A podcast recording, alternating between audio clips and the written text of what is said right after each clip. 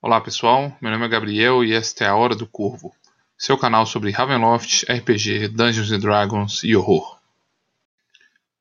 Hoje vamos explorar os segredos mais sombrios que as terras desoladas de Forlorn escondem em suas ruínas esquecidas e florestas escuras. Antes de mais nada, entretanto, um aviso. O presente vídeo irá revelar diversos segredos do cenário, e se você pretende participar como jogador de alguma campanha situada em Forlorn, talvez seja relevante conversar com o seu mestre antes de assistir ao presente vídeo. Ainda, se você não viu nossos últimos vídeos sobre as terras de Forlorn e sua história sangrenta, recomendamos que você os assista previamente para melhor aproveitar todas as informações que iremos apresentar agora. Preparados? Então vamos nos aproveitar dos segredos partilhados pelos druidas e depois seguir viagem para explorar as ancestrais terras de Forlorn e os segredos escondidos pelo tempo e abandono.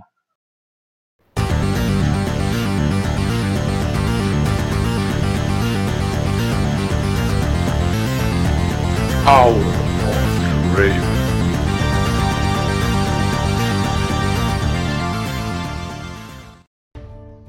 A atual população humana de Forlorn tem, em sua grande maioria, cabelos ruivos, com poucas variedades em sua tonalidade.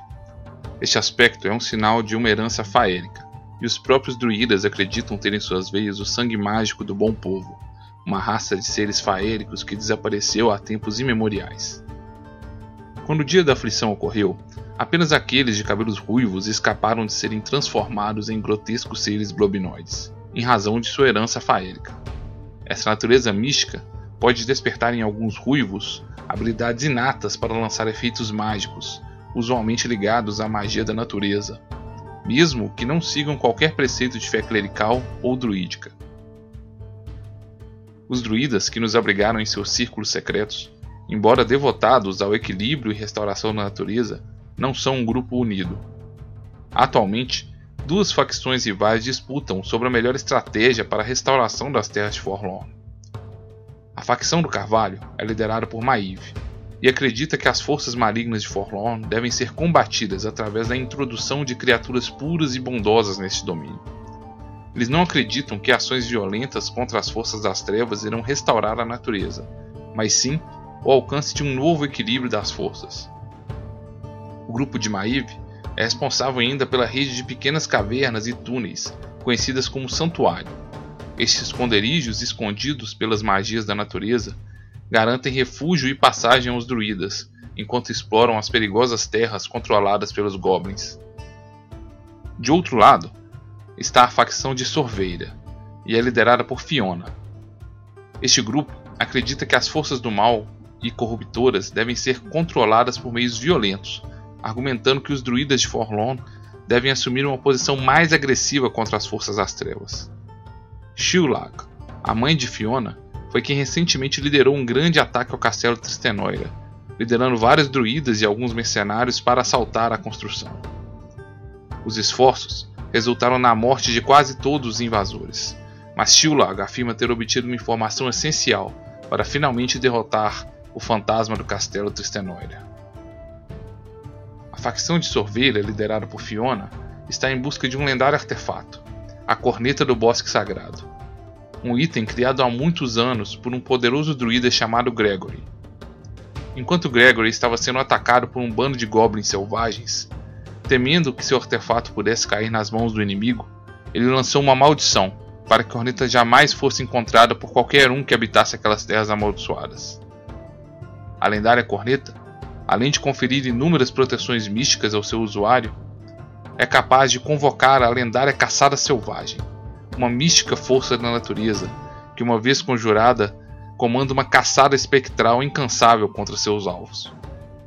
A caçada selvagem é comandada por uma força de natureza ancestral, uma figura humanoide conhecida como o Deus Chifrudo, que comanda um grupo de cães enormes com olhos verdes brilhantes para caçar as forças do mal. Quando a caçada é iniciada, qualquer homem ou besta que ouça o chamado do deus chifrudo ou os uivos dos cães é tomada por um impulso para se juntar à caçada, que somente termina quando uma criatura maligna for finalmente abatida e destruída. Sem o controle da corneta do bosque sagrado, esta manifestação rara ainda costuma acontecer nas noites de Forlorn, mas a força corruptora das brumas a impede de distinguir a maldade dos alvos de sua caçada, e qualquer um pode ser vítima de sua impiedável e incansável caçada. A verdadeira localização da corneta do Bosque Sagrado é a Mandíbula de Aral, uma fissura no topo da caldeira do Monte Aral, onde os goblins enterram os ossos de seus mortos. O local é tomado por vapores sulfúricos amarelados, e o fundo da caldeira é repleto de ossos quebrados de uma centena de corpos, e a corneta está perdida no meio deste ossuário. Aqueles que desejam procurar por este tesouro perdido devem estar preparados para grandes perigos. Eis que dentre os vapores venenosos do monte se esconde um horror das brumas, e em meio aos ossos, um golem de ossos, um perigoso guardião. Deixando para trás os druidas que nos acolheram, seguimos em direção às ruínas do castelo Forfamax, onde um pequeno grupo de forfarianos tenta restabelecer um pequeno vilarejo. A aldeia de Forfamax é a única e tímida tentativa de se estabelecer uma ocupação urbana em Forlorn, longe da proteção dos druidas. A aldeia se localiza próxima da fronteira com o reino de Haslan e é liderada por Macrain, um parente distante do antigo clã proprietário dessas terras. Apesar das inúmeras tentativas, contudo, o castelo Forfamax continua abandonado e em ruínas. As tentativas de ocupação e restauração sempre terminaram em morte, quando as próprias pedras das ruínas se erguiam por forças invisíveis e massacravam os invasores. O castelo é assombrado pelo fantasma da hospitalidade. De acordo com as lendas antigas, o trono do castelo Forfamax ficou vago e passou a ser disputado por dois irmãos gêmeos, herdeiros do clã MacFarlane. De forma traiçoeira, Duncan convidou seu irmão para visitar o salão, em um gesto de trégua e paz. Seu irmão, Donald, veio com 20 de seus homens mais leais, mas Duncan preparou uma armadilha. Enquanto estavam jantando em seu salão, besteiros escondidos nas passagens secretas do castelo assassinaram a todos. Duncan se tornou o novo chefe do clã e senhor do castelo Forfamax. Contudo, um ano depois, quando Duncan estava celebrando a festa de seu casamento no mesmo salão, as portas do salão se trancaram sozinhas e enormes pedras do castelo se ergueram no ar, sendo lançadas sobre os convidados e massacrando todos os presentes. Desde então, o castelo Forfamax está vazio e em ruínas, e qualquer um que tente se instalar no mesmo é atacado pelo poltergeist, conhecido como fantasma da hospitalidade. Enquanto nos movemos para o interior de Forlorn, encontramos as doentias e retorcidas florestas corrompidas por sua influência maligna. Animais doentes e agressivos parecem circular por essas matas, e a locomoção é difícil Eis que o próprio chão é repleto de árvores retorcidas, espinheiros, flores e fungos venenosos. Um viajante deve tomar especial cuidado com as plantas carnívoras e as árvores devoradoras, bem como com os perigosos trentes, árvores animadas que odeiam humanos e goblins e se ressentem de sua presença. Em seu meio, uma força maligna se prepara para desafiar o domínio de Tristan Blanc sobre essas terras. No passado, o mais antigo e sagrado dos trentes, as árvores animadas que existem em Forlon, era Azenrath. Ele vivia em comunhão com os humanos e era venerado pelos druidas, que celebravam aos seus pés o solstício e o equinócio.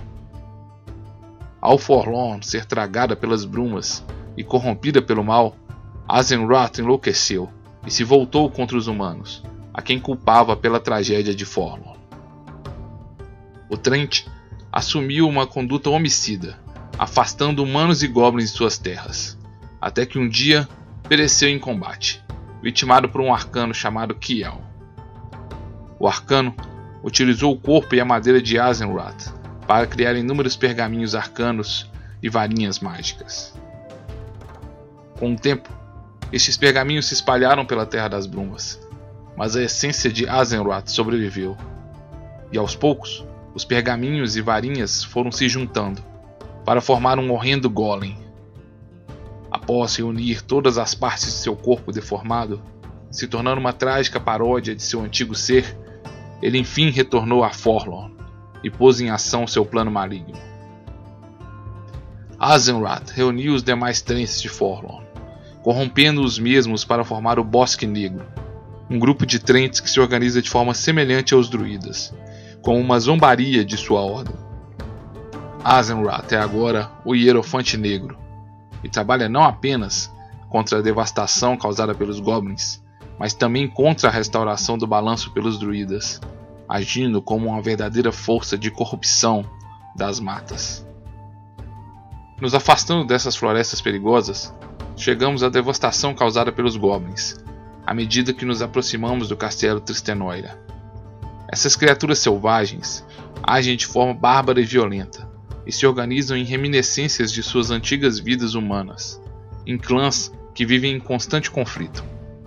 Suas ações apenas são coordenadas quando estão sob os comandos de seu mestre, Tristan Ablanc, o fantasma do castelo Tristenoira.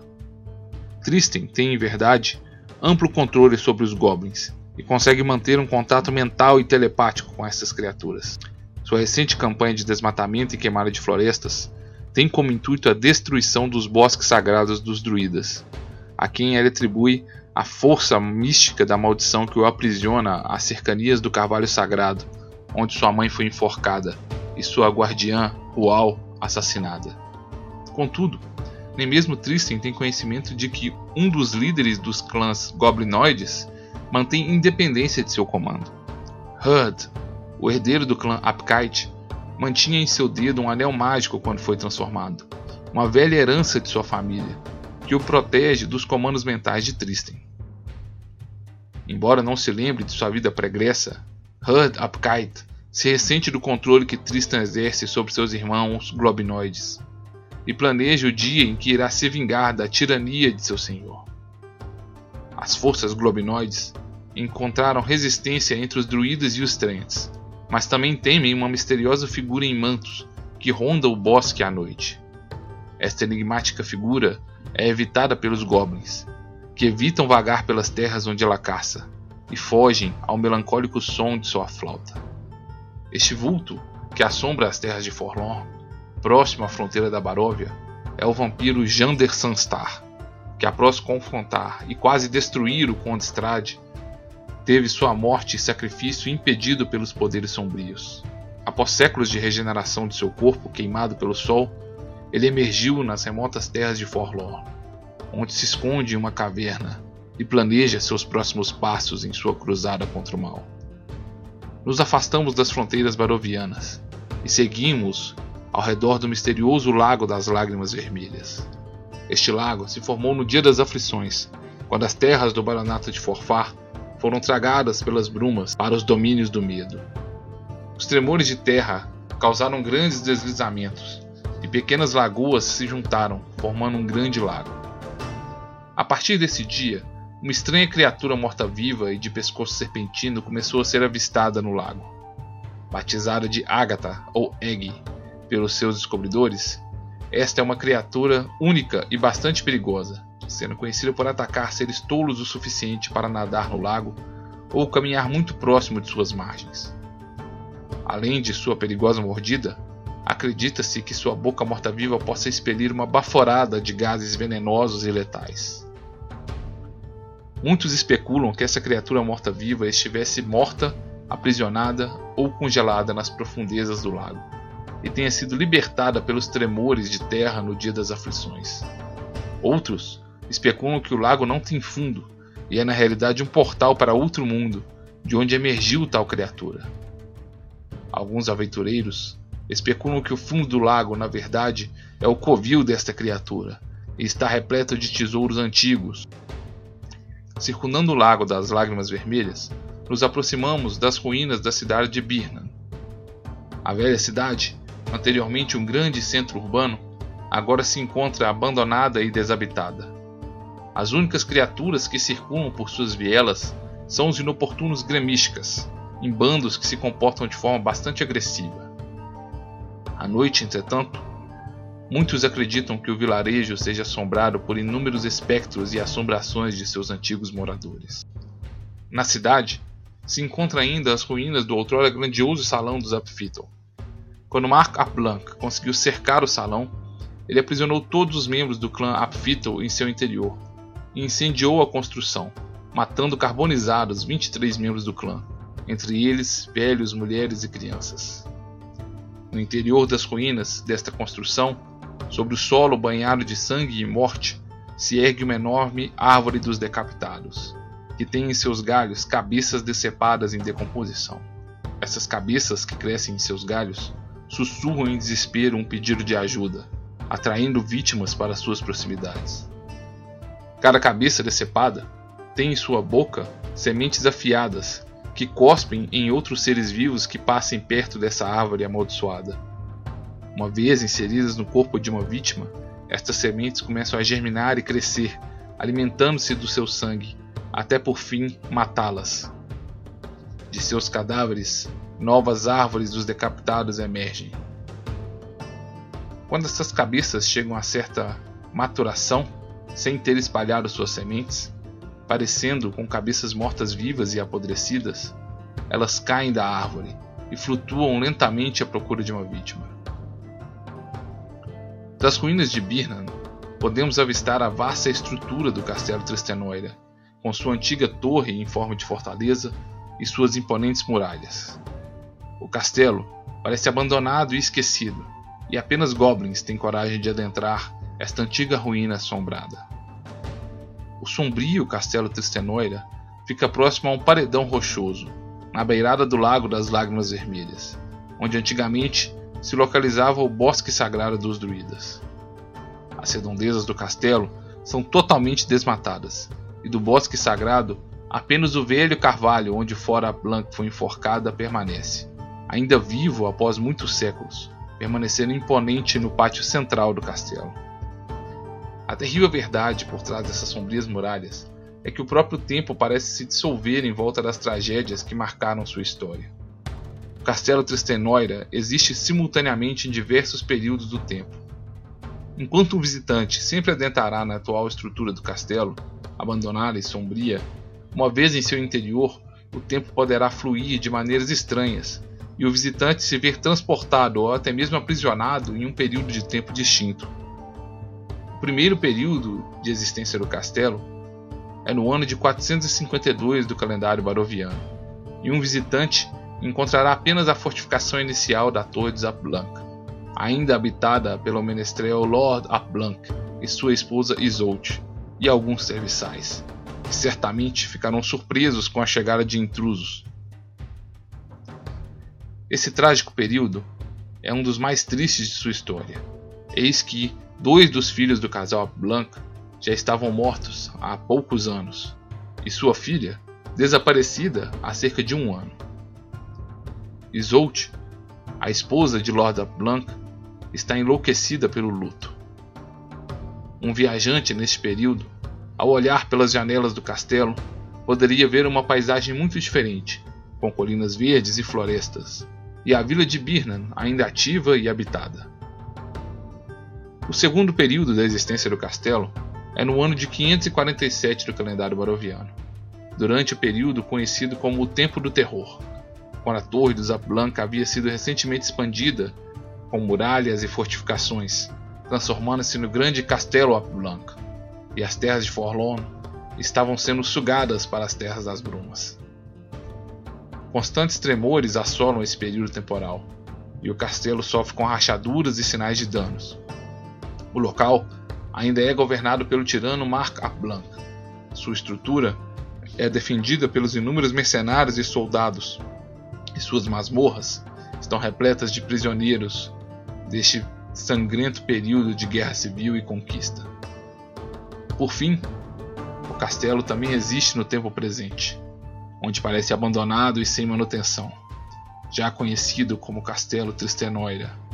As únicas criaturas vivas que caminham por seus corredores são os terríveis goblins que servem a Tristan e os enormes lobos que caminham livremente por suas ameias. Os únicos humanos, que raramente podem ser encontrados neste local, estarão aprisionados em suas masmorras e salas de tortura. Rumores dizem que o castelo pode ainda viajar a outros períodos de tempo, para um passado remoto ou para o próprio fim dos tempos mas tais acontecimentos seriam raros. não nos surpreende que os poucos tolos que escaparam de uma visita neste local desolado tenham saído totalmente enlouquecidos, especialmente se considerarmos que o local ainda é fortemente assombrado por uma miríade de fantasmas e espectros tormentosos. Dentre os muitos fantasmas que podem ser encontrados em seus salões, alguns se mostram manifestações mais presentes e marcantes. A primeira destas aparições é Flora a Blanca, e sua presença pode ser encontrada em qualquer período de tempo do castelo. Ela é vista como uma figura espectral e translúcida, de uma mulher carregando um embrulho na forma de uma criança, e com o pescoço torto e marcado por cordas de uma forca. Ela é sempre vista em fuga, em direção ao velho carvalho no pátio central, e apesar de macabra, parece inofensiva, apenas implorando em desespero para que salvem sua criança. Qualquer um que aceite tal encargo receberá em seus braços um fardo de mantas vazio e presenciará a horrível morte da dama, que aparecerá morrendo enforcada no velho carvalho. Outro tenebroso espectro que assombra aquelas colinas é o fantasma de Rual, uma antiga druida do outrora bosque sagrado, que foi a mãe adotiva de Tristan. Sua presença pode ser facilmente percebida pelo som gorgolejante e borbulhante de sua garganta cortada, e a aparição não consegue se comunicar com palavras. Sua aparência demonstra um corpo severamente brutalizado e mutilado, cuja garganta foi cortada, e ela utiliza de suas poderosas ilusões e fantasmagorias para direcionar qualquer um a se opor aos planos malignos de Tristan. Um dos mais tristes espíritos que vaga por essas ameias é Isolde Apvey, a antiga esposa de Lord Blanc. No primeiro aspecto temporal, na Torre dos Blanc, ela pode ser encontrada ainda em sua forma humana, como uma mulher em depressão e desespero pela morte de seus filhos e desaparecimento de sua filha. Nos demais espectros temporais, ela é vista como uma triste aparição, com o corpo devastado pela queda da torre de onde cometeu o suicídio, seus braços e membros retorcidos em ângulos impossíveis. Ela vaga pelos corredores do castelo, chamando por sua filha desaparecida, Bragaine Blanc, em tristes lamentos. Gillian ap Blanc é o triste fantasma de uma criança de 12 anos.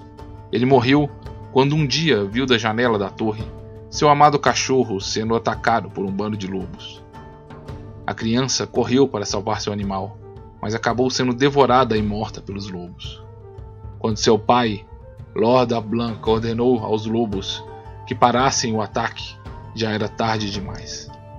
A maior parte do tempo, seu fantasma pode ser visto perambulando com o corpo mutilado de seu cachorro em seus braços, implorando por ajuda. Outras vezes, o espectro ainda demonstra sua natureza infantil, brincando de mover objetos e pregando peças nos incautos que caminham pelo castelo. Outro fantasma atormentado que pode ser encontrado no castelo é Morholt ap Blanc. Ele aparece como um horrendo espectro flutuante, visível apenas da cintura para cima, com uma ferida aberta em seu estômago, que expõe suas entranhas e a forma de sua morte. O filho mais velho de Lord Blanc e herdeiro de seu título sempre viveu dividido entre seus pais. Lord Blanc sempre desejou um filho forte, que fosse um herdeiro digno de seu trono e se tornasse um guerreiro e líder apto. Sua mãe, Isolde, por outro lado, desejava que seu filho tivesse uma educação religiosa e um coração piedoso. Sempre tentando agradar a ambos os pais, Morholt se tornou um forte guerreiro, mas também um devoto a Morrigan, o deus da guerra. Um dia, ele convidou um clérigo, que também era seu professor, para passar a noite na torre dos Zaplank. Como um gesto de polidez, ele ofereceu ao clérigo convidado seus próprios aposentos. O clérigo identificou a presença de um espírito maligno durante a noite, e Lord Blanc decidiu assassiná-lo, para evitar que ele espalhasse histórias sobre sua terrível maldição. Nos primeiros sinais do amanhecer, ele pegou sua espada e seguiu aos aposentos do hóspede, mas equivocadamente assassinou seu filho, com quem ele havia trocado de quarto. Para evitar que fosse descoberto, ele rapidamente escondeu sua arma no castelo e levou indícios do sangue e do crime ao aposento de seu filho, onde estava dormindo o clérigo, e na confusão que se seguiu, acusou o mesmo pelo assassinato. Morholt morreu enquanto dormia, e não entende o que aconteceu com sua morte. Ele acredita ter sido amaldiçoado pelo deus da guerra, e tenta quebrar sua maldição, provando seu valor e enfrentando grandes guerreiros. Os ferimentos causados pela lâmina de Morholt deixam horrendas cicatrizes em suas vítimas, e ele somente pode ser permanentemente destruído pela espada de seu pai, escondida em alguma parte do castelo. Bregen a Blanc, a única filha de Lord Blanc, não é um fantasma, e somente pode ser encontrada no primeiro período temporal, na Torre dos Blanc, em sua forma humana, aprisionada às masmorras. A filha de Lord Blanc e Isolde seguiram os passos de sua mãe se tornaram uma fervorosa clériga de Diancent e começaram a suspeitar sobre a verdadeira natureza de seu pai. Tristan estava determinado a fazer com que a filha abandonasse sua vocação clerical e aprisionou a mesma secretamente em suas masmorras, submetendo esta a torturas terríveis. Bragen implora a qualquer um que a encontre para ajudar a libertá-la e escapar desta prisão. O mais temível dos espectros a ser encontrado no castelo, entretanto, não é outro senão o próprio Tristan Aplank, o senhor sombrio destas terras. Sua natureza amaldiçoada é única, sendo durante um dia um vampiro, um homem corrompido pelo sangue vampírico e sedento de sangue, e durante a noite um horrendo fantasma. Ainda tem coragem de seguir explorando estes corredores assombrados e perdidos no próprio tempo? Pois então, inscreva-se nesse canal e ative as notificações, enquanto iremos ainda mais fundo no passado sombrio de Lord Blanc, para desvendar seus segredos mais sombrios.